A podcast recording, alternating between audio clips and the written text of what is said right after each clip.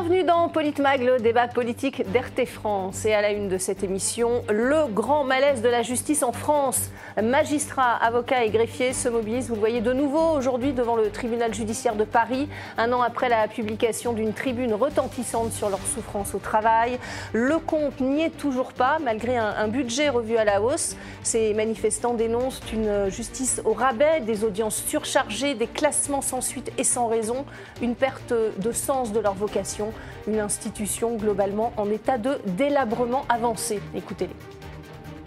La justice euh, va mal euh, parce que ça fait euh, des années et des années qu'elle est, euh, voilà, qu'elle est abandonnée. Hein. Les, politiques publiques se sont peu intéressées à, ce, pouvoir régalien qui est effectivement fondamental dans un état de droit et dans une démocratie. On n'arrive pas à faire notre métier comme on le souhaiterait et accorder aux justiciables l'attention qu'on voudrait lui accorder. Il y a nombre de collègues et de greffiers qui se retrouvent en situation de burn-out, de mal-être professionnel. On a même des retours comme quoi il y a pas mal de malaise qui arrivent en juridiction parce que les gens sont littéralement essorés. Il y a beaucoup de recrutements euh, de ce qu'on a beaucoup appelé les sucres rapides euh, qui, ont été, euh, qui ont été faits. C'est un mouvement de précarisation qu'on voit et c'est des recrutements qui sont de court terme qui n'ont pas vraiment été réfléchis.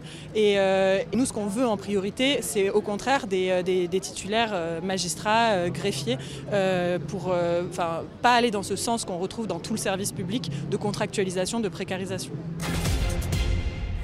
Et pour en parler avec moi sur ce plateau ce soir, nos éditorialistes et chroniqueurs RT France, Alexis Poulain, bonsoir. Bonsoir Magali, bonsoir, bonsoir Alexis.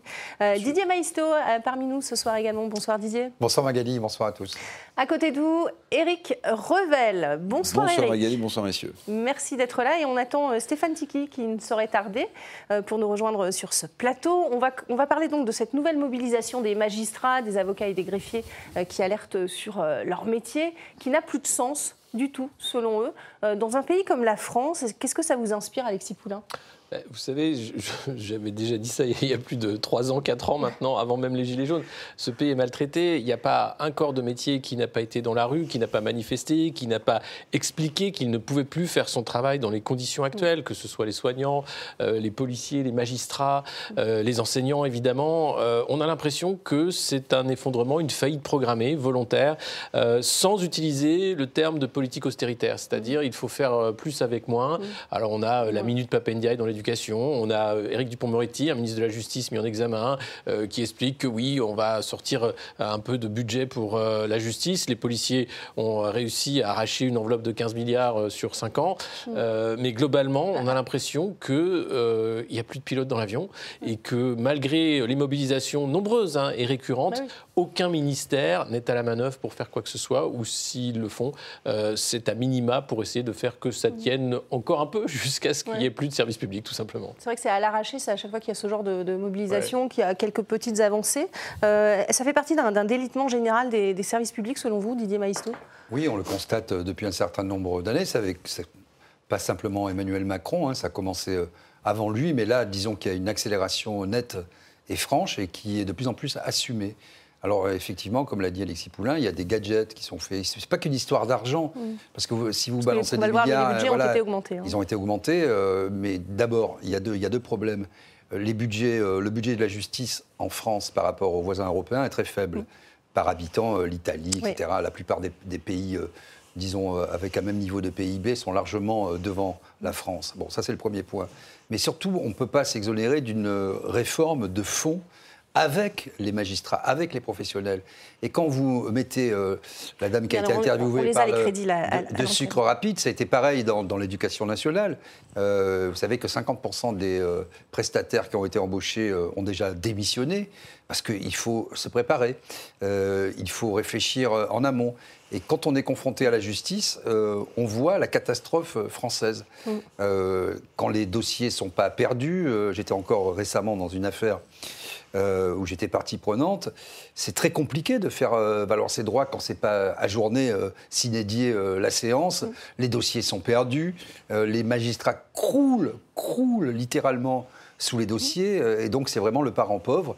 Et ce qui est inquiétant, c'est que tous les métiers, effectivement, à vocation, le service public, euh, et euh, sont devenus vraiment des métiers qui intéressaient avant, mais il y a une, vraiment une crise des vocations et on, on comprend pourquoi, mal payés, mal considérés, pas de réformes et des réformes assez trop rapides avec des crédits qui sont consommés euh, assez vite. Éric Revel, on a vu les chiffres hein, euh, du, Oui, oui. du Conseil de l'Europe. Euh, le budget euh, aussi a, a été augmenté, 9,6 milliards pour euh, 2023, plus euh, 700 000 euros. Euh, néanmoins, est-ce qu'on on y voit quand même une volonté de, de ne pas s'en préoccuper de ces services publics et de la justice en général? Alors, euh, Dupont-Moretti euh, est un garde des Sceaux un peu surprenant par moment, mais c'est vrai qu'il a obtenu une augmentation assez forte quand même euh, des crédits. Alors, euh, il a essayé de, calmer un peu le jeu après les manifestations d'aujourd'hui en disant euh, il y a un peu d'inertie, mais en fait les budgets sont sur la table et on va embaucher euh, du monde. Ouais. En réalité, on voit qu'il y a un décalage, il y a toujours un décalage. Alors, la justice, c'est le parent pauvre en France depuis plusieurs années, hein, même avant euh, Emmanuel Macron. Et d'ailleurs, si, si, si on peut illustrer le, le propos, euh, prenez ce qui s'est passé par exemple avec l'Ocean Viking, qui est, à mon avis, qui illustre bien ce problème. C'est que vous avez 234 migrants euh, qu'il faut euh, traiter, qui arrivent euh, à Toulon. On sait qu'en moyenne, il faut 2 heures, 3 heures euh, par dossier. Bon. En fait, on n'avait que 5 juges des libertés pour, euh, pour regarder tous ces cas. Résultat des courses, en fait, au bout d'un moment, vous êtes obligé de les libérer. Ouais. Et donc, il en reste plus que deux ce soir, euh, qui sont deux ressortissants du de Bangladesh. Deux, il en reste deux. Ouais. Les autres sont partis parce que la procédure est, est lourde, c'est un état de droit, Mhm. mais en même temps, on n'a pas les moyens suffisants pour traiter les dossiers, puisqu'il n'y avait que cinq juges des libertés qui devaient euh. Ouais, éplucher tous les dossiers des- des- de ceux qui arrivaient euh, sur le Sean Viking. Donc, c'est le parent pauvre. Alors moi, je ne vais pas jusqu'à dire qu'il y a une volonté euh, assumée de, de détruire tous les services publics Peut-être pas de français. détruire, mais de. Euh, pour, pour, euh, pour- pour, les noyer dans une sorte de conglomérat européen, parce qu'après tout, c'est vrai que le président de la République ne parle jamais de souveraineté nationale, hein, il parle que de souveraineté européenne. hein. Euh, Il, il a, il a détruit un certain nombre de grands corps de l'État, on l'a dit, le corps Oui, diplomatique, hein. l'ENA. Bon, toutes ces réformes, en fait, ça, ça supprime. contractuel systématique, même dans la Voilà, justice. bon. Euh, ce qui est sûr, c'est qu'il y a un vrai divorce entre l'opinion publique, euh, la montée de la violence et la façon dont la justice traite les dossiers. Mais souvent, la justice traite mal les dossiers, comme le disait Didier Maisto, parce que les tribunaux sont engorgés, parce que les magistrats sont euh, sous l'eau. Bon, il y a peut-être euh, des angles politiques de certains magistrats, mais la vérité, c'est qu'ils ils n'arrivent plus à faire face aux dossiers qu'ils ont à traiter. Et du coup, le justiciable. Le justiciable a le sentiment que la justice ne travaille pas, ou que la justice euh, euh, ne traite pas suffisamment bien son dossier, mais c'est c'est avant tout, je pense, un problème de moyens. Mhm. 30% des sondés jugent positif l'action du ministère de la Justice euh, C'est pas beaucoup. sous, sous Éric Dupont-Moretti et 73% des, des sondés estiment que la justice fonctionne mal. On parlait d'Éric Dupont-Moretti euh, et, et- et des budgets augmentés. On va l'écouter justement. Lui, il parle d'un d'un triplé historique. Regardez. Le ministère va bénéficier pour la troisième année consécutive à nouveau de plus 8% en 2023. On peut parler d'un triplé historique. Je ne galvaude pas ce mot, il suffit d'avoir un peu de mémoire et de regarder quels ont été euh, les budgets du ministère de la Justice, j'ai presque envie de vous dire depuis le début de la Ve République. Ah, donc il se, il se félicite du, du budget, euh, mais voilà, après, euh, où est-ce qu'il est euh, redistribué euh, Où, est-ce que ces sommes vont? C'est ça la budget, question. Dans l'absolu, ça ne veut rien dire. Effectivement, depuis trois ans, le budget de la justice a été augmenté. Si on regarde par rapport aux années précédentes, dans des proportions assez considérables, mais on, peut- on partait de pas grand-chose. Bon, ça c'est le premier point. Mais comme le disait aussi Éric Revel, on est dans une société qui est sans arrêt plus sau- ensauvagée, avec aussi une société qui s'est judiciarisée à tous les échelons. Et euh, il y a sans doute une piste euh, à creuser du fait que les tribunaux soient encombrés par des affaires qui n'ont qui n'ont rien à y faire. Dire, quand vous êtes euh, journaliste, par exemple, je prends un exemple qu'on connaît tous ici, ou responsable d'une radio, d'un magazine, d'un site internet, dès que vous prononcez une parole qui dérange, vous avez un tas de procédures baillons. Le juge d'instruction vous met en examen. Vous avez la 17e chambre correctionnelle à Paris qui est submergée. Vous avez des audiences à 3 ans. Si vous faites appel, c'est 5 ans. Enfin, ça n'a aucun sens tout ça. Et je pense que quand on est dans une, à ce degré de violence et de délitement de la société française, peut-être qu'il faudrait réorienter les moyens euh, de la justice pour ne pas encombrer les tribunaux dans des, dans des procédures. Euh, bah, alors bien sûr, il y a l'état de droit, mais enfin, bon, c'est pas parce qu'il y a... un- alternatives à la prison Oui, aussi, oui, on oui. il parle. faudrait un juge euh, qui, qui- qui règle ça de façon rapide et, arrêter d'encombrer la justice. Parce que je veux dire, une affaire comme ça, c'est 30 personnes impliquées, 5 ans de, travail et des milliers d'euros. Et pour le justiciable, ça coûte cher aussi. Donc voilà, il y a aussi ces pistes-là. Ce n'est pas qu'une histoire d'argent, c'est aussi ce que demandent les magistrats et les greffiers retrouver du sens, c'est savoir pourquoi on fait ce métier. On a entendu euh, dans, l'introduction euh, ce magistrat parler de, malaise aussi et, voire de suicide. Après un premier suicide, on s'en souvient très médiatisé l'an dernier. Euh, un autre électrochoc, c'est la mort en pleine audience d'une magistrate le 18 octobre dernier. vous le voyez, elle s'appelait Marie Truchet, elle avait 44 ans, première juge française à mourir en, pleine audience de comparution immédiate. C'était à Nanterre. son frère, vous le voyez, lui, lui rend hommage et soutient d'ailleurs le le mouvement des, magistrats. Euh, comment est-ce qu'on peut en arriver là, Alexis Poulain euh, Il y a des burn-out, enfin, dans, ces professions dites prestigieuses pourtant. Oui, oui, mais prestigieuses euh, qui sont euh, dévalorisées comme tout. Enfin, je pense que les premiers qui ont subi de plein fouet cette dévalorisation sont les enseignants. Hein. Le professeur était dans les années 50 un métier prestigieux, respecté. Eh bien, aujourd'hui, vous avez des contractuels qui sont pris pour essayer de voir qu'est-ce que c'est de parler à des enfants dans une salle mal isolée. on, est, on est très loin du compte. Pour la justice, c'est pareil. Un rythme de travail, une perte de sens, le manque, quand on dit le manque de c'est pas seulement de l'argent, évidemment. C'est de faire toujours plus, plus court, de ne plus, de, ne plus et sans, et sans, moyens, il faut voir que la, justice, c'est pas de papier dans les photocopieuses, par exemple, pour des dossiers. Enfin, c'est pas de stylo, c'est c'est des trucs, des détails, mais qui font qu'on ne peut pas effectuer son travail correctement si on veut le faire. Et quand on le fait, ben, parfois on le fait au détriment de sa santé, euh, en, arrivant jusqu'à la mort. Euh, évidemment, c'est pas possible en réalité. Donc ça, ça, fait partie de cette maltraitance.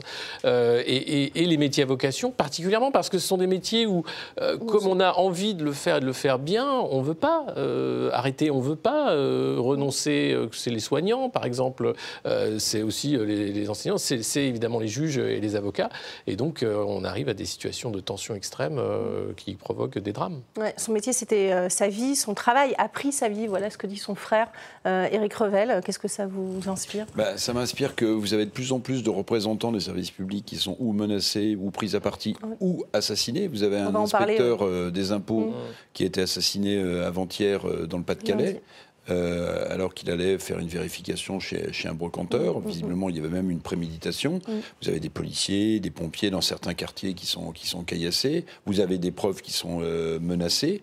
En fait, des, des, des, des, deux bouts des services publics, c'est-à-dire à la fois la disparition des services publics dans la France périphérique, où les postes, euh, les, les, les, banques de France, enfin, mm. euh, beaucoup de services publics essentiels disparaissent. Et puis vous avez maintenant, et, c'est aussi un symbole de euh, l'ensauvagement de la société française, vous avez des représentants des services publics eux-mêmes qui sont tabassés ou qui mm. sont assassinés, comme c'est le cas de... Alors, ça traduit plein de choses, hein. ça traduit sans doute un sentiment d'une violence post-Covid ou d'une société qui est en ébullition euh, totale, mais s'attaquer à un représentant d'un service public, c'est pas neutre pour la République. Ça, on le voyait déjà avant le Covid aussi sur les élus. Hein, euh, ah, euh, alors, je mets évidemment, j'y associe les élus, puisque même un maire, il y a quelques années, il a perdu la vie, vous vous souvenez, dans une décharge, il a été tué par un. Par à cause d'une décharge sauvage. Voilà. Donc, en fait, quand on s'attaque, quand, on, quand les services publics disparaissent et qu'en même temps on s'attaque aux représentants des services publics qui sont qu'on soit policiers, pompiers, euh, euh, professeurs, mm. euh, inspecteurs des impôts, on s'attaque physiquement à ceux qui exercent le service public, ça vous dit, à mon sens, dans quel état est la société française. Didier? Il y a des raisons rationnelles, objectives à tout ça, effectivement. Eric Revel a abordé en filigrane l'aménagement du territoire. Parce que mm. quand vous avez un territoire qui est déserté par les services publics, il faut bien voir que, par exemple, dans les quartiers nord à Marseille, la seule présence, elle est policière. Mm. Et, les policiers sont à la fois euh, assistantes sociales, euh, ils doivent régler les petits conflits de voisinage, euh, la drogue, toutes les questions. Il n'y a plus rien. Quand vous traversez le pays, c'est un désert. Les gendarmeries, alors elles, sont encore entretenues, les locaux, mais il y, a une espèce de, tour comme ça où, les gens sont là le jeudi, puis dans le village après le, mardi, etc. Donc c'est un pays qui est déserté. Et bien souvent, le rapport des citoyens à l'État, c'est un rapport de, répression, de coercition, et il n'y a plus du tout ce service public. Ça, c'est le premier point. Ça a été abordé. Le deuxième aussi, c'est que la digitalisation galopante, quand, vous, quand un service public disparaît, quand vous n'avez plus de perception, quand vous n'avez plus de poste, alors la poste essaie de se recycler maintenant, de faire un autre métier. Bon, pourquoi pas, à la limite, ce sont des, des lieux de vie. Mais vous n'avez plus accès. Alors il y a des maisons maintenant dans les sous-préfectures, dans les petites villes, des maisons de l'État, elles sont la plupart du temps, voilà, euh, la plupart du temps fermées. C'est très compliqué. euh, et la digitalisation participe de, cette- de cette désertification, de cette non-compréhension des citoyens vis-à-vis euh, de l'État, alors que, il faut quand même le reconnaître, la France est sans doute le pays du monde, en tout cas de, de- européen, qui consacre le plus d'argent aux services régaliens. C'est ça qui est, qui est en plus incompréhensible. Que ce soit l'hôpital, donc la santé en général, Oui. euh, l'éducation nationale, la police, la justice. La justice, c'est moins vrai parce que. Mais la police, par exemple, mais où va l'argent? Il y a un problème C'est aussi ça, on va, on va en parler. de Le- gestion. le vous savez, en- moi je parle beaucoup avec des policiers Mm. aussi qui ont la- le même problème. À quoi est employé l'argent pour euh, essayer de changer les, Les policiers de terrain, il y a un suicide pff, Mm. euh, tous- les, tous les trois jours, je ne sais plus quels sont les chiffres, ils sont effarants. Euh, le problème, c'est que vous avez une administration pléthorique, des gens qui ne sont plus sur le terrain, comme dans l'hôpital, où on remplit sans arrêt euh, des fiches, hein, on n'est plus chef de service, euh, on remplit des chiffres, et une hiérarchie qui est défaillante. Mm. Parce que le rôle d'un commissaire de police aujourd'hui n'est plus assumé. C'est devenu un homme politique qui fait des cocktails et qui se rend euh, à toutes les manifestations. Et Vous n'avez plus un commissaire sur le terrain. Ce que demandent les gens, Mais- c'est aussi d'avoir des gens sur le terrain. Je je voulais juste Eric. ajouter quelque chose, c'est que la disparition des services publics sur le terrain, c'est la rupture entre le citoyen et la République. Et l'état de que- droit, c'est ce que dit, c'est ce c'est-à-dire- que dit cette magistrate d'ailleurs. hein. C'est-à-dire qu'en réalité, euh, on s'interroge euh, sur le fait pourquoi, comme le disent certains, on fait plus société, pourquoi euh, le respect, l'autorité, vous savez. Mais en fait, parce que le citoyen de base qui habite pas une grande métropole, il n'a plus aucun lien Aucun avec la République. Il est dans un espèce de no man's land.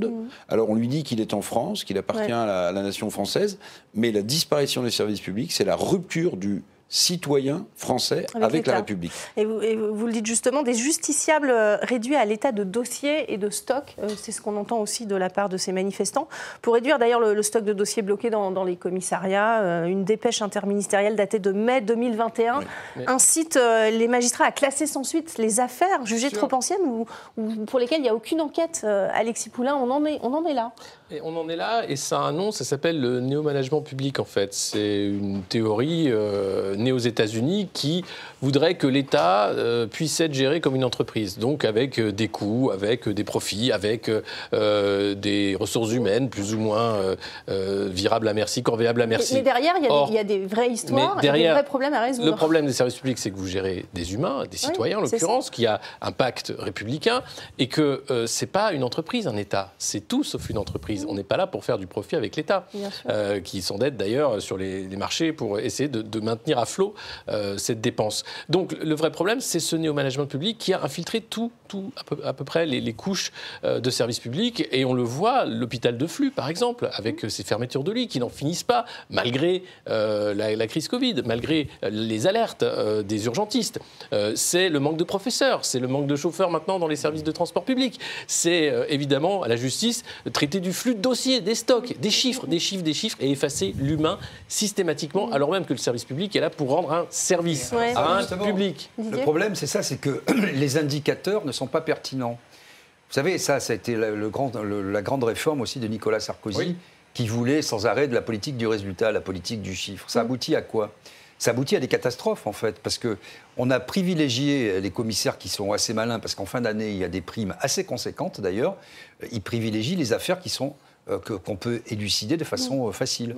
Et euh, d'où la grogne de la police judiciaire, rejointe d'ailleurs par les magistrats et les avocats, ce qui est assez unique, parce que ce sont des enquêtes qui coûtent cher, qui sont longues, qui par nature sont, sont difficiles à résoudre. Donc euh, quand vous mettez, bon ça c'est un premier exemple, dans la justice, euh, on l'a vu aussi, on vient d'en parler. Dans l'hôpital, c'est la même chose. Quand vous avez des chefs de service qui, il y a 2-3 ans, là, ont démissionné en masse pour dire euh, Mais moi, je fais plus mon métier. Le jour, euh, j'avais interviewé quelqu'un, une, chef de service à Paris, qui disait Mais moi, j'ai pris conscience, en fait, que le matin, quand je viens, j'étais en train de calculer ce qu'on me demande, ce que me demande ma hiérarchie, euh, la PHP, euh, l'assistance publique hôpitaux de Paris, c'est de voir si mes malades sont rentables. Mais moi, ce que je veux, c'est sauver des gens. C'est pour ça que je suis devenu médecin. Sinon, j'aurais fait compta. j'ai pas- j'ai fait médecine. Donc la perte Oui, de sens, perte de sens, elle s'explique.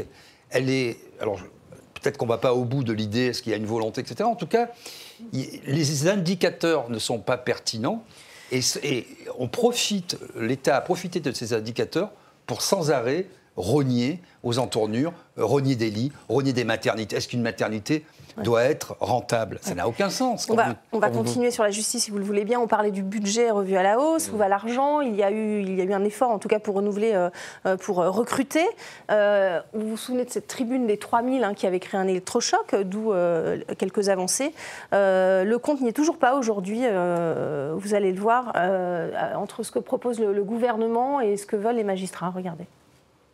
Les besoins tels qu'ils ont été évalués euh, l'année dernière, hein, après la tribune, euh, sont de 5000 magistrats immédiatement dans les tribunaux. Et ce sont des besoins qui ont été évalués pas par les organisations syndicales, je précise, par euh, les chefs de juridiction. Les présidents, les procureurs ont fait ce travail d'évaluation précis avec voilà, des référentiels. Ils ont évalué leurs besoins à 5000 magistrats. Et on leur répond 1500 en 5 ans, on nous répond 1500 euh, en 5 ans et euh, 200 en 2023. Donc on est très très loin du compte. Voilà, donc on le voit, c'est c'est long, hein, c'est ce que disait aujourd'hui Éric Dupont-Moretti. Stéphane Tiki, euh, bienvenue, euh, bienvenue parmi nous. Merci Euh, on, on parlait de, de ces grèves des, des magistrats, des greffiers, des avocats aujourd'hui. Comment on- a-t-on pu en arriver là? On, on le voit, le compte n'y est pas, il ça manque de, de tout en fait. Bah, le compte n'y est pas, je vais rebondir sur ce que disait Didier Maisto pour, pour le contrecarrer un petit peu comme d'habitude. Euh, effectivement, euh, il y a un vrai problème dans le service public, notamment avec ce qui se passe à l'hôpital, euh, manque de lits et tout ça. Mais euh, d'abord, euh, pour faire un peu le tour du monde ces dernières semaines, il faut quand même se rendre compte qu'en France, quand on est malade et qu'on est à l'hôpital, on a la possibilité d'être soigné. Dans d'autres pays, pour être bah, soigné... Si on compare au pire, on peut comparer à tout. Non, hein. mais euh, pardon, il y a des pays dans lesquels, pas, des, pas le pire, hein, les États-Unis, à mon avis, ils sont un peu plus forts que nous quand même. Donc, si on compare par exemple aux États-Unis, si vous êtes malade, vous ne pouvez pas payer euh, de quoi. système. Oui, mais c'est pour ça qu'il faut quand même rendre hommage d'abord au système de santé français qui Alors. permet de sauver des gens qui n'ont pas forcément les moyens pouvoir être sauvés. Ensuite, c'est sûr que euh, moi j'ai toujours du mal effectivement à voir ceux qui voient de la rentabilité alors qu'on parle de la santé, mais je, je dois quand même dire que pour qu'un un service hospitalier puisse fonctionner, euh, il faut que ce soit rentable. Oui, Parce que la si l'argent ne rentre pas à l'intérieur, de toute façon, et que vous sortez l'argent, ben vous êtes déficitaire et du coup, vous ne pouvez pas payer les gens qui sont salariés chez vous. Donc, mais ce n'est pas aux médecins, là où je suis d'accord avec vous, Mm. Vous comprenez ce n'est la- pas aux médecins de, qui, dont le but est de soigner des gens, de réfléchir à quel malade est rentable. Mais est-ce que vous comprenez le désarroi des, des magistrats aujourd'hui Oui, je comprends le désarroi des, ma- des magistrats. Euh, il y a de- ils, ont de moins en, ils ont de moins en moins de, pardon, ils ont de plus en plus de difficultés à, à pouvoir trouver euh, des postes. Euh, maintenant, après, c'est une question aussi de difficulté au niveau du service public. Ça Je voudrais juste ju- dire quelque chose. Bon, il y a plusieurs Juste choses. pour la comparaison de la France, euh, nos voisins européens font mieux hein, en termes d'argent consacré par, euh, par, par habitant en termes de justice. euh, 72,50 euros par habitant en France, 140 en Allemagne. L'Espagne fait mieux, l'Italie fait mieux. Voilà, c'était juste pour remettre les chiffres euh, en exergue. Non, mais juste pour répondre sur l'hôpital et puis plus largement sur le, le régalien. Euh, en réalité, euh, est-ce que le régalien doit être euh, rentable? Ça, c'est c'est la question que vous posez. Pour moi, il ne doit pas être rentable. Et pourquoi il ne doit pas être rentable? Dans une société, comme je le disais, de plus en plus judiciarisée, où il y a de plus en plus d'affaires, où vous pouvez, quand vous êtes maire ou simple citoyen, vous ne pouvez plus faire un pas sans être euh, attaqué en justice. Bon, il faut des magistrats. Dans une société, alors je suis d'accord avec vous, on est encore soigné à l'hôpital, surtout si on a des choses graves. Euh, on, a encore une médecine formidable, des gens parce qu'ils le prennent sur eux. Et ça, il faut le saluer, c'est extraordinaire. Mais on n'est plus du tout le premier système de santé du monde. On a vécu sur cette, cette illusion, on l'a vu avec la catastrophe euh, du Covid. Mais vous avez une société qui est vieillissante, et ça c'est vrai en France, mais c'est vrai dans toute l'Europe, avec des pathologies qui sont associées, la on malbouffe. débat voilà. sur l'hôpital. Non hein, mais voilà, non mais, C'est la justice. non mais justement, non mais pour, répondre les à ça, similitudes sont- mais pour la justice, mais- c'est pas. Non mais les similitudes, en fait, si on considère ça sous l'angle de la rentabilité, on- n'aboutira jamais à rien, parce qu'évidemment qu'un hôpital, que euh, la justice française ou qu'une école seront toujours moins rentables qu'une entreprise du CAC 40 qui doit faire des profits et qui est sanctionnée par la bourse. Donc à un moment, il faut savoir où on met euh, les, priorités. Et je pense qu'il y a tout, un, tout ce qui concerne le régalien, et je ne dis pas non plus qu'il faut que ce soit la gabegie, mais ne peut pas être simplement analysé à l'aune ou sous le prisme de la rentabilité, parce que sinon, ça, voilà la catastrophe française. Et il y a un sujet sur la justice. Il y a un sujet sur la justice. euh, on en a débattu une fois derrière Eric chez quelqu'un d'autre, mais il y a un sujet sur la justice qui est le fait qu'aujourd'hui, quand la police arrête des gens, euh, ils sont relâchés par la justice. Et que très souvent, d'ailleurs, il y a des gens maintenant qui se font justice eux-mêmes. C'est arrivé, je crois, il n'y a pas longtemps, je crois, peut-être à Saint-Etienne, où on a quelqu'un qui s'est fait justice soi-même parce que du coup, les gens ne croient plus Les gens plus, voilà, il y a En cette disant, perte de euh, confiance aussi. euh, on a beau euh, euh, arrêter des gens, on va toujours trouver un truc où en disant Alors. euh, la culture de l'excuse, oui, mais c'est pas de sa faute, c'est à cause d'eux, et il va être sorti parce qu'il a fait des petites des, des peines où il était euh, de bonne conduite et tout ça. Donc il faut aussi que, euh, parce que je- j'entends le message qui est de dire, oui, il n'y a pas assez de magistrats. Oui, ben, enfin, déjà, il faut que ceux qui soient là euh, fassent notamment ce job-là. Et, et puis, moi, j'ai un vieux souvenir, vous parlez de Nicolas Sarkozy. Donc renforcer Euh, les peines alors dans ces Oui, moi j'étais que- pour les peines planchées, les peines pour les mineurs récidivistes. Mais Après, c'est Euh, dans le budget de la justice, les places en prison, c'est la réinsertion. bien C'est- sûr. C'est encore du budget derrière. Bien sûr. Le Bien problème, c'est de prendre Oui. Le problème à l'envers, justement, de dire euh, il faut faire un budget à partir des, des besoins, pas à partir des moyens. Et quand on voit les besoins, ils sont gigantesques. 5000 magistrats, là on en propose 1500 sur 5 ans. Euh, la question, c'est où est le budget? Le problème, c'est les impôts. En Bien France, sûr. on est déjà un des pays surtaxés dans le monde. Euh, comment c'est possible, euh, dans cette équation difficile, de dire on ne peut pas augmenter les impôts, ça, va devenir compliqué, Oui. et il nous faut davantage d'argent pour Oui. quand même faire, faire marcher les services publics. Alors il y a, peut-être des priorités, effectivement, à voir. Euh, il y a peut-être euh, Oui. euh, un ministre de l'Éducation qui parlait de dégraisser le mammouth. Euh, il y a peut-être des postes qui ne sont pas forcément Mmh. nécessaires dans Mmh. des commissions indépendantes euh, de, de l'administration. euh, je ne sais pas. Euh, il y a peut-être là des- des- un audit en commissions fait. indépendantes, ça On va- coûte milliard par an. On va continuer d'en parler dans la deuxième partie. C'est la fin de cette première partie de, de Politmag. Restez Zéro. avec nous. On continue bien sûr ce débat sur euh, le malaise dans, dans la justice en France. À tout de suite.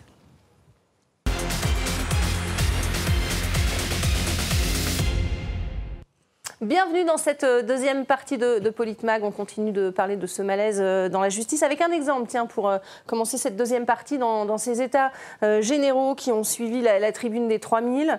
Euh, un million d'euros a été dépensé pour un atelier délibératif avec 48 citoyens organisés par deux cabinets de conseil, évidemment, sur le thème de la justice idéale.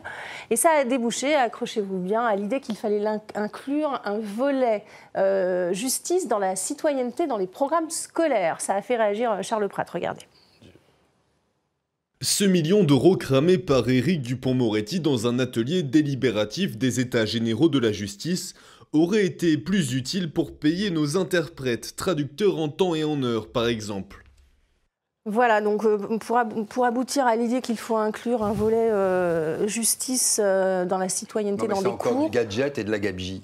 un million Et d'euros. d'ailleurs, j'étais il y a 15 jours justement euh, au tribunal euh, de Paris.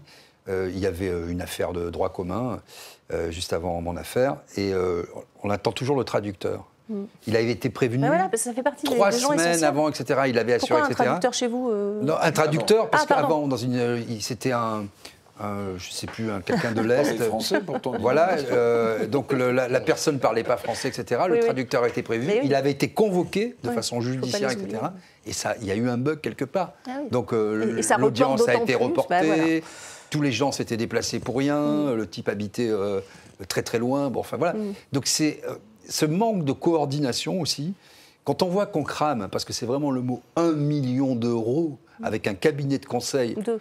Pour, pour euh, des, trucs Deux dé- cabinets de deux, conseil, voilà, en deux l'occurrence. cabinets de conseil. Bon, Et ça, encore, c'est qu'un un exemple qu'on a ça trouvé. hein, voilà, que- Non, parce qu'après, il suffit de chercher. Si vous cherchez des Mais millions oui. d'euros, vous allez en trouver partout. Oui. Ça, c'est pas acceptable. Voilà. Euh, il faudra un contrôle, Alexis, vous pensez, ou, ou Eric d'ailleurs, si vous voulez répondre. c'est euh, vraiment, comment contrôler ce genre de dérive Mais il faut un audit. Il, faut, il, y a, il y a la Cour des comptes, il y a, Alors, il y a le Sénat euh, aussi Il qui y a le Sénat et qui fait de nombreux rapports euh, sectoriels. Vous avez aussi l'Assemblée nationale qui est là pour vérifier. Il faut un audit maintenant. Et il faut. Enfin, je veux dire, le, le scandale des cabinets de conseil, c'est pas vieux. hein, C'était pendant la campagne présidentielle. On a l'impression que ça y est, c'est oublié. Euh, c'est toujours des enveloppes de plusieurs millions pour euh, des machins, des bidules où on va parler avec des, des gens pour dire est-ce qu'on est d'accord pour faire un truc? Ouais, super. On fait quoi? Bah, je sais pas. On va faire un Oh, pins. euh, 48 ouais, non, mais- citoyens. c'est- dingue. Donc, euh, à un moment, on n'a plus les moyens. euh, on a Bruno Le Maire qui nous parle d'un budget à l'euro près. Euh, ça, on fait ça quand euh, on est dans le luxe. Euh, Quand, on, a- quand voilà. on en a plus, euh, Eric, Revel, un Oui, commentaire non, c'est c'est terrifiant. Bah oui. Euh, J'avais envie de dire si euh, les entreprises étaient gérées comme l'État français, il y a longtemps qu'elles seraient en, en faillite. Mais, si vous voulez, quand vous, quand, quand vous regardez un peu les grands chiffres macroéconomiques de la France aujourd'hui, euh, donc 3 000 milliards d'euros de dette, 3 000 milliards d'euros de dette, un service de la dette qui est pratiquement égal à l'impôt, la quasi, à la quasi-totalité de l'impôt sur le revenu en France. Le service de la dette, c'est-à-dire les agios que vous payez quand vous êtes à découvert. hein. C'est-à-dire qu'on ne rembourse même pas le premier euh, euro de capital. En fait, on se contente maintenant de, de payer le service de la dette en France. En fait, on est sur une pente. euh, le dernier budget équilibré, c'était en 74, euh, je crois. Vous voyez, le dernier budget pas équilibré. Hein. Bon, on n'était pas né. C'est Donc, en fait, à l'époque où on avait encore de l'argent. mais, mais- le problème, mais le problème, euh, et même s'il y a une mise en garde très solennelle qui est passée sous les radars du FMI sur le quoi qu'il en coûte, hein, le Oui, oui, FMI. c'est a- passé aujourd'hui d'ailleurs. Ok, le. FMI a mis, a mis en garde la France sur ce sujet-là. En fait, les Français, arrête le- quoi qu'il en les. Français sont quand même anesthésiés. Alors c'est peut-être ce qui les empêche d'ailleurs de se lever en masse, mais les Français sont anesthésiés par l'idée saugrenue, parce qu'en fait euh, ça n'existe pas, d'un argent qui tombe du ciel et qui vient à chaque fois que vous avez un problème. euh, parce que quand, quand vous additionnez tous les chiffres qui sont donnés, là, les 15 milliards d'euros euh, pour, pour, euh, pour la police par exemple, mais ils viennent d'où ces 15 milliards d'euros Voilà. On continue d'en- d'emprunter, comment ça se dette, passe Euh, ça. quand vous voyez qu'une partie de ce qu'on appelle les OAT, les obligations d'État, sont à taux variable, euh, qui sont indexés sur le taux moyen de l'inflation en Europe. Euh, L'inflation en 10%. Europe, c'est 10%. Vous, vous voyez ce que ça donne, le- les, les remboursements de dettes. Enfin, on est dans une situation. euh, donc, la BCE tire la, sign- la- la sonnette d'alarme, le FMI tire la sonnette d'alarme. L'année prochaine, on sera sans doute euh, en récession économique. Donc, ça veut dire qu'il y aura moins de rentrées fiscales. La Bon. balance Et, commerciale. et est Bruno déjà- Le Maire dit bon, qu'on va continuer à aider les entreprises, Bon, les PME, oui, il l'a dit oui, hier, oui, on se oui, demande oui, encore ça, ça ira de l'argent. 4 millions à 150 millions. Bon, on sait, Non, mais il y, a, un problème aussi de république des apparences. Parce que vous avez justement cité la Cour des comptes. Il y a aussi les chambres régionales des comptes qui n'ont qu'un rôle consultatif. Donc vous avez le président de la Cour des comptes, Didier Migaud, qui vient euh, euh, remettre son rapport au président de la République. Ils font la photo. Oh là là, c'est super, merci. Et vous avez trois articles, enfin non, euh, plein d'articles de presse euh, le lendemain, pendant les 24 heures. Oh là là, tout le monde dit Oh, c'est horrible, ça sert de catharsis générale. Oh là là, regardez la France. Et puis le, le- le surlendemain, c'est fini. Pendant un an, on n'en parle plus. Donc tant que vous avez ces organismes qui, qui sont juste consultatifs et qui, qui Oui, il n'y a pas de sanction. mais il n'y a pas de sanction. Il y a Il pas n'y a pas de de- sanction. Ouais, Le débat précédent, je pense que les Français, où on serait moins moqueurs, si on avait le sentiment que cet argent va, par exemple, dans les services publics, Mmh. puisqu'on parlait des magistrats à l'instant. Mais la, la grande question des Français qui, qui prend, à mon avis, de l'ampleur, c'est mais où passe tout Un cet droit de regard, voilà, Mais mais où bien sûr. Et il y a un autre problème. Oui, moins de services publics alors que les impôts ne sont pas, Il y a forcément, un dernier forcément problème baissés. qui vient couronner le tout, c'est que le poisson pourrit par la tête. Quand vous voyez l'exemple, parce qu'on a beaucoup dit la République exemplaire, la, Ré- la République irréprochable, tous les présidents nous font le coup à chaque gouvernement. Mm. Quand vous voyez que des gens qui ont fauté ou qui ont été des mauvais ministres ou des ministres passables ou des ministres médiocres on sont ministres. recasés sans arrêt. Mm. Vous avez vu, euh, par exemple, le ministre de l'Intérieur, M. Castaner, qui n'a pas Ouais. laissé une trace indélébile, on peut dire, lors de son passage, sauf chez peut-être un certain nombre de citoyens. Il est à la fois au tunnel du Mont-Blanc et à la fois au port autonome de Marseille. C'est pas, c'est pas On acceptable. va avancer si vous le voulez bien, parce que j'ai encore des, des choses à vous montrer. Euh, il y a cette institution au bord de la rupture. C'est le constat euh, fait par la première présidente de la Cour de cassation qui a été auditionnée au, au Sénat. Regardez. L'une des explications est, il tient au fait de politiques euh, publiques euh, défaillantes. Alors la justice, euh, une justice au bord de la rupture. Euh, nous avons eu beaucoup de, statistiques. On voit que les affaires civiles euh, nouvelles diminuent, mais pourtant les délais s'allongent. Donc c'est une question que s'est posée la Cour des comptes, c'est une question que nous nous sommes euh, posées dans un contexte où il y a une surmédiatisation de la justice pénale, alors que la justice civile représente 60% des contentieux des juridictions de, l'ordre judiciaire. Donc une justice civile en grande difficulté, une justice qui n'arrive pas à protéger les plus faibles. Ça, c'est aussi un, un décalage, le grand décalage qu'il peut y avoir entre les citoyens et la justice. Une justice pénale qui est surmédiatisée, euh, qui façonne l'opinion hein, au détriment de, la justice civile, qui affecte vraiment le, le quotidien des, des Français. Euh, Est-ce que c'est un sentiment que vous partagez, Alexis Poulain? Bah, bien sûr, mais on parlait euh, tout à l'heure de, de- de ces citoyens qui décident de se faire justice eux-mêmes, de- du sentiment d'injustice aussi, euh, de l'impression d'une justice qui n'existe pas ou qui euh, relâche les délinquants euh, dès qu'ils sont jugés coupables. Il y a un vrai problème de fond et c'est encore une fois le, manque de moyens. Mais, mais, cette cassure, elle existe aussi euh, avec, euh, avec le, corps politique et les électeurs, hein, quand on voit l'abstention, etc. Mais, mais, là, le problème d'injustice, c'est que c'est un service public qui agit et qui doit être là pour euh, assurer la concorde, mhm. assurer le fait que cette société tienne et que les gens aient justement un sentiment de justice. Or, si vous n'avez pas un sentiment de justice dans la société, je pense qu'on va devant de, graves heures, de graves mhm. troubles et, et une démission générale, finalement. Le pacte citoyen est rompu. Mhm. Stéphane, euh, cette, euh, ce gouffre entre les citoyens et la justice, qui coûte cher d'ailleurs, et beaucoup de citoyens n'y vont même plus. Oui, mais parce que. Parce que c'est cher et c'est long. Malheureusement, euh, je vais mettre ça entre guillemets, dans ce nouveau monde, on est beaucoup plus attiré par les gens qui vont faire du buzz. Je me rappelle l'implication des gens sur le procès, par exemple, de Patrick Balkany. je me disais, bah, j'ai vu des gens euh, qui décapitent d'autres personnes, ils n'ont pas autant d'implication dans un procès, alors que finalement, bon après, je ne suis pas en train de défendre Patrick Balkany ici, c'est pas ce que je dis, mais je dis juste qu'on a l'impression que la justice médiatique, là où il y a plus de buzz, et je vois euh, même, euh, par exemple, chaque fois que Nicolas Sarkozy a une histoire, il y a toujours tellement de gens qui sont là, et en fait, on se dit que la personne normale, lambda, qui elle va porter plainte pour tel ou tel sujet, bah, elle n'est pas forcément toujours écoutée, ou la police d'ailleurs fait très souvent le job, mais la justice ne suit pas. Donc même la corrélation entre la police et la justice, ah. très souvent il y a des sujets puisque les gens sont relâchés et ils recommencent à nouveau et nouveau. Donc les gens ne croient plus en la justice, à tel point que certains se disent qu'ils sont justice eux-mêmes. Et ça, et ça revient ce que Sayer disait euh, avec ses poulains, qui est peut-être dire, euh, peut-être qu'on ferait se poser la question ah. des besoins, parce que euh, ah. la, justice dira, oui mais vous savez, on n'a pas assez de place dans les prisons. Mais peut-être que si on construisait suffisamment de place dans les prisons, eh ben, on pourrait plus condamner ceux qui sont coupables. Un, exemple sur les violences faites aux femmes, par exemple, quand on, on doit renvoyer une affaire on sait que ça va durer un an. On ne peut pas laisser une situation euh, euh, telle qu'elle est, Didier Maisto. Ben oui. C'est le problème de conscience qu'ont aussi les, magistrats. Absolument, c'est un problème de conscience. Donc, ils font des heures supplémentaires. Voilà. Donc on a abordé toutes les questions. Il y en a encore euh, une, me semble-t-il, qui est celle de l'inflation législative, qui vient sans arrêt compliquer les procédures. Et quand vous, vous, prenez un code pénal, alors un code de procédure pénale qui est afférent, là, vous vous arrachez les cheveux, ça fait plusieurs centaines, milliers de pages.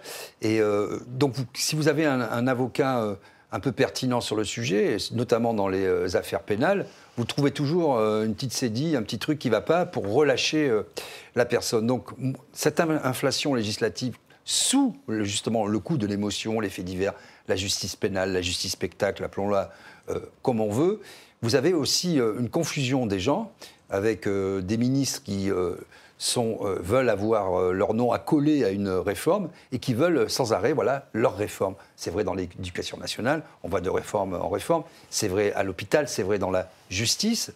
Et donc, en fait, cette inflation vient compliquer, il faudrait vraiment un grand coup de balai parce que quand vous avez le droit, vous avez aussi l'application, mais la doctrine, la jurisprudence, vous n'en finissez pas. Vous pouvez tout dire et son contraire. C'est devenu tellement sophistiqué c'est-à-dire que trop de lois tue la loi. Et donc, on souffre aussi beaucoup en France de cette sophistication qui, en fait, n'est plus au service de l'efficacité du justiciable. Mm.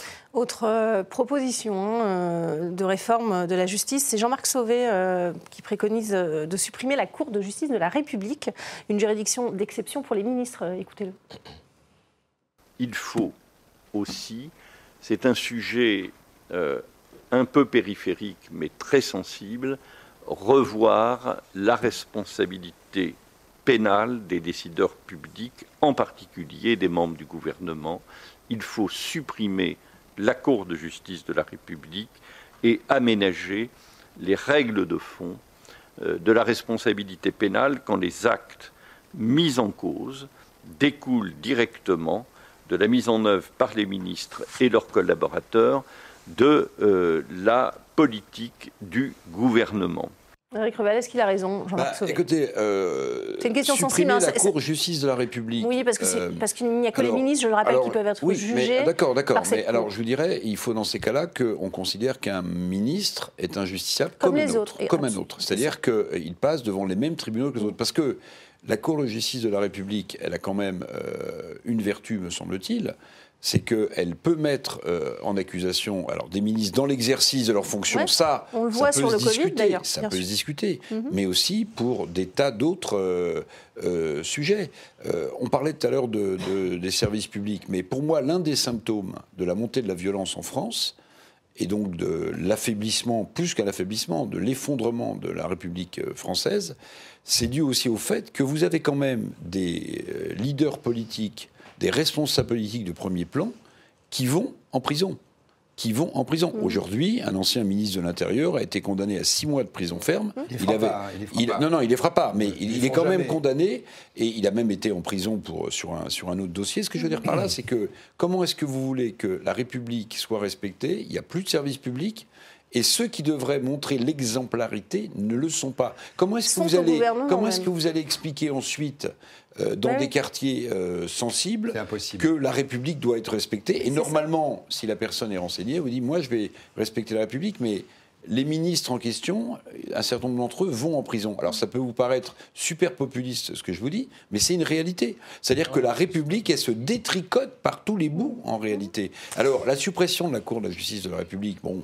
Euh, c'est c'est monsieur Jean-Marc- euh, comment, oui. euh, Sauvé. Président Sauvé du comité expert, des- très bien. des États généraux Mais attention, si vous la supprimez, il faut, alors dans ces cas-là, que les tribunaux soient capables de juger des ministres en exercice. Et qu'ils ce qui soient est- indépendants. ce qui est compliqué parce que par, par définition, le pouvoir exécutif et la justice. Et voilà. c'est extrêmement con. Donc moi, je suis quand même assez circonspect à l'idée de la supprimer. Il est expert Bien de sûr. beaucoup de choses, Monsieur Sauvé. Oui, mais- Et euh, c'est normal, c'est- il est conseiller à la Cour des comptes. Et, euh, C'est un ancien magistrat de la Cour des comptes. Donc euh, c'est des gens qui sont à peu près au courant de tout, qui peuvent parler de tout. Bon. Ce qu'il propose quand même, c'est la suppression, non pas simplement de la justice d'ex- d'exception, si j'ai bien tout entendu, mais c'est la suppression de la faculté de pouvoir juger un ministre dans l'exercice de ses fonctions quand la politique pour laquelle il a été élu est mise en application. Ça veut dire une impunité. Vous rajoutez ça au fait que la parole est criminalisée et bientôt la pensée avec les assises dites euh, du complotisme, euh, des médias qui sont de moins en moins euh, indépendants, ça, ça veut dire impunité à tous les étages, en tout lieu, en toute heure et pour, et pour tout le monde. Stéphane C'est ça le risque. Bah, pour, aller dans le sens de ce que, de ce que viennent de dire euh, Didier et, et Eric, mais euh, juste si on se rappelle ce qui s'est passé avec la- la- l'affaire euh, Cahuzac, on avait quand même un ministre qui a dit euh, euh, qu'il n'avait jamais euh, euh, fraudé et tout ça, qui était quand même en charge, les yeux dans les yeux, qui allait après au JT, au JT de TF1, qui en plus savait dire à l'Assemblée nationale. Et ben on se dit que s'il n'y avait pas de cet organisme-là de Cour de justice pour pouvoir juger euh, ces genres de problèmes, on a Et aussi un autre avec Thomas. Thévenoud, et une presse indépendante, puisque l'information ne serait pas remontée, euh, bah, on n'aurait pas eu de, de- de- de- de ça. Et donc de ça, malheureusement, ça découle encore sur le fait que les gens vont avoir l'impression qu'il y a c'est une justice à si vitesses. Si l'idée, pardon, pardon, Stéphane, si l'idée vient de ce monsieur, ou si on lui a demandé de la mettre dans le débat public, parce que je serais très intéressé. Ce sont, ce Je serais- sont ses conclusions après Oui, euh, très bien. sur Ouais, les états généraux de la, de la justice. les voilà. gens Il y a, y a encore dire qu'il y a peut-être d'autres priorités. On parle de euh, combien de justiciables en réalité. Euh, Là, Donc, on sent vraiment qu'il y a une volonté derrière politique. Euh, Les gens là, on parle de la justice. Je rappelle qu'à euh, un moment où on parle, de deux personnes. Faut-il. euh, alors, j'imagine qu'il faisait allusion aussi à Éric Dupont-Moretti qui est mis en examen et voilà. Mais donc, Euh, euh, pour moi, c'est pas une priorité. Mm. Euh, Est-ce qu'il faut euh, déconnecter le pouvoir exécutif du, du judiciaire et restituer une réelle indépendance euh, aux magistrats C'est une de leurs revendications? Bah, normalement, c'est déjà le cas. hein. Bah oui. Bah oui. Il n'a pas la séparation des pouvoirs, la Constitution. Bah, euh, il y a quand même quand beaucoup même- d'intrusion de l'exécutif dans- dans le judiciaire, hein. Non, mais c'est vrai qu'on dit entre bah, normalement et la il n'y en a pas. Officiellement, il n'y en a pas. Je crois qu'il n'y a que l'Allemagne qui a un système vraiment cloisonné. hein. C'est En plus Europe. écrit, disons. Voilà. La, la cour de Karlsruhe à laquelle vous faites. euh, oui, oui. euh, alors, elle, elle est extrêmement scrupuleuse sur la constitution allemande et elle dévie pas d'un d'un chouïa, même quand il y a des transpositions de directives européennes à mettre en place en Allemagne. est normal, euh, c'est le texte oui, mais nous, fondamental. oui, oui, mais nous, on le fait pas. Ouais, nous, on le fait sûr. pas. Non, mais juste, euh, c'est vrai qu'on peut remarquer quand même que vous avez certains organismes euh, judiciaires, juridiques, je pense au PNF, Hum. au parquet national financier, puisque là, il y a une affaire qui arrive en pleine élection. Euh, pour la présidence de LR, De LR parce avec, que Madame euh, Ciotti Madame est accusée d'avoir cumulé, ce qui apparemment est plutôt légal d'après ce que j'ai lu, plusieurs emplois intérimaires euh, à la Vous mairie voyez de ce que, Nice. ce que se disent les. Français là. Il y, a une, il y a une affaire, il y a des élections. Comme par hasard, on inscrit Mais une oui. affaire au bon moment. Mais- Sur l'organisation de la justice, c'est Mais pas voilà. nouveau, Mais- mais malheureusement. oui, mais si- Enfin, si regardez vous la campagne de Fillon. Bah, voilà, c'est quoi en fait. d'autre Mais- que mais les ça Français comprennent pas ça. Quand- quand le leur affaire à eux traîne des années. se mobilise sur un dossier comme celui de Madame Ciotti, que je ne connais pas, euh, ou comme su- su- su- sur celui de, François Madame Fillon, Madame ex Magne. Madame, Madame Magne. Enfin, c'est et, et puis sur d'autres affaires, au contraire, il se passe rien. Rien. Donc non seulement les Français ont l'impression que la justice, pour leurs problèmes quotidiens, va pas assez vite, mais en plus, les Français ont l'impression qu'il y a une justice un peu Ouais. collaborative sur certains sujets, Qui tombe à point nommé. moi je vous donne mon billet qu'en fait ça va profiter à Eric Ciotti. Ouais, ça va Parce pas- que ce sont des militants qui votent et les militants vont se dire on nous refait le coup de Fillon très très bien. ça, ça sent ça, c'est vrai. Enfin, Euh, vous êtes plus Stéphane, expert que Stéphane Bah, bah, qu'est-ce que vous en pensez Oui, non, mais pour Vous aller êtes dans le sens. pour le savoir. euh, bah oui, parce qu'on a vécu ça depuis très longtemps. Euh, pour aller dans le sens d'Éric Revel, c'est vrai que. Mais en fait, ça part même de plus loin. Je me rappelle déjà à l'époque de Nicolas Sarkozy avec le mur des cons. Euh, où les gens disaient que les juges avaient fait un mur euh, dans lequel ils avaient euh, ils jouaient aux fléchettes avec les têtes des gens qui étaient là dans le président de la République. Donc c'était déjà, c'était déjà à ce moment-là, on s'est dit oui, il y a peut-être des amis, il y a peut-être un problème. Et c'est vrai que pour avoir vécu euh, l'affaire Fillon ou, ou les affaires, par exemple, ou le secret d'instruction, tout ce qui est divulgué dans la presse, alors même que le procès n'a même pas encore eu lieu euh, sur les fuites des procès de Nicolas mais Sarkozy. ça va au-delà. euh, Il y, a- il y a tout ça. Ça va au-delà, parce Je que c'est termine des éléments qu'on donne que- à la justice à, ce moment-là. on parle de séparation Euh, des pouvoirs, mais, mais très souvent, on voit quand même que ça tombe au, au moment. Et, et- et pardon, Le- sur l'affaire Ciotti, il y a deux problèmes, je terminerai Oui. dessus. Le premier, c'est que ça tombe comme par hasard, là, pile poil, une semaine avant l'élection. Et, et surtout, si jamais Éric Ciotti était élu, et moi je pense qu'il va être élu parce que les militants, ça, va, ça resserrer les troupes, euh, je pense que les gens, vont- les gens qu'est-ce qu'ils vont dire? Ils vont dire, un, comme par hasard, ça tombe au bon moment. Et deux, même, même s'il y a une affaire, ça n'empêche pas de continuer à être député, d'être élu, d'être à la question. Donc finalement, les gens disent impunité. Le, vitesses. le- le parquet national financier est une création politique de François Hollande, euh, clairement pour Oui, préparer la campagne euh, euh, présidentielle. Donc on ne peut pas se voiler la face et faire croire qu'il n'y a pas de justice politique en l'occurrence. Et quand on voit le traitement qui a été réservé à François Fillon lors de, de la campagne, qui a permis à Emmanuel Macron de gagner, hein, disons-le, euh, c'est proprement scandaleux. Et c'est pas de la justice, Voilà. c'était de la politique. Voilà. D'où la rupture de confiance aussi peut-être entre les citoyens et la justice. Euh, c'est la fin de ce débat. On va passer au coup de cœur, coup de gueule Ah. De Politmag.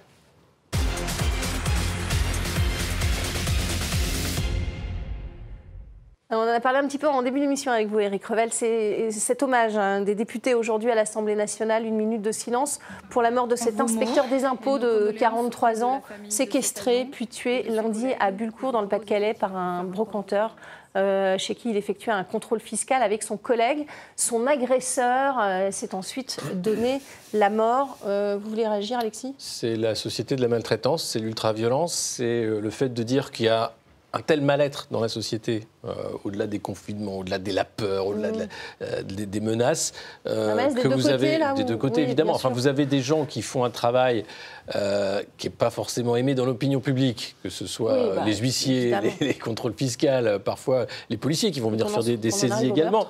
Et on en arrive au meurtre, mais un, un double meurtre, c'est un suicide en fait qui est là pour dire au secours. Euh, ce brocanteur avait peut-être pas besoin d'un contrôle fiscal à ce moment-là. Il aurait peut-être eu- fallu le faire autrement, parler, je ne sais pas. Euh, prendre la vie de quelqu'un, c'est inacceptable évidemment. Euh, heureusement qu'il y a un hommage, mais la question se pose de la violence en fait. Euh, moi, je me rappelle lors de la crise de- financière de 2008 en Espagne, où vous aviez ces personnes âgées qui avaient vécu toute leur vie hein, dans, dans- dans leurs appartements et qui étaient vidées manu militari par les flics parce qu'il fallait récupérer, la banque devait récupérer tout ce qu'elle pouvait. C'est ça en fait qui va pas. C'est cette violence-là où l'humain est nié systématiquement. Et le contrôle fiscal, il faut le faire, bien entendu. Il faut éviter euh, que les gens fraudent le fisc. Mais est-ce que là, il n'y avait pas peut-être besoin d'un expert pas les euh, psychologique ouais. pour éviter le drame Euh, En disant c'est pas le moment d'y aller ou il faut parler à la personne autrement ou ne pas aller au contact. En l'occurrence, mais- ce serait compliqué aussi. hein. bah, euh, c'est en l'occurrence, vous avez des inspecteurs du travail aussi qui se font tuer. Oui, oui. Euh, vous avez euh, des, des professeurs qui se font tuer. Samuel Paty qui a été lâché par sa, sa ouais. hiérarchie. Enfin, donc ça fait beaucoup, Mm, ça fait beaucoup. De, de- de- de gens qui travaillent pour le bien commun qui se font tuer dans l'exercice de leurs fonctions. Eric y a- policiers, a-. Ça, c'est indéniable. Il y a une violence parfois dans la rue, mais il y a une violence sociale. Il y a une violence sociale. Plus un pays est en difficulté économique, plus la violence sociale euh, plane euh, sur les plus fragiles et les plus nécessiteux.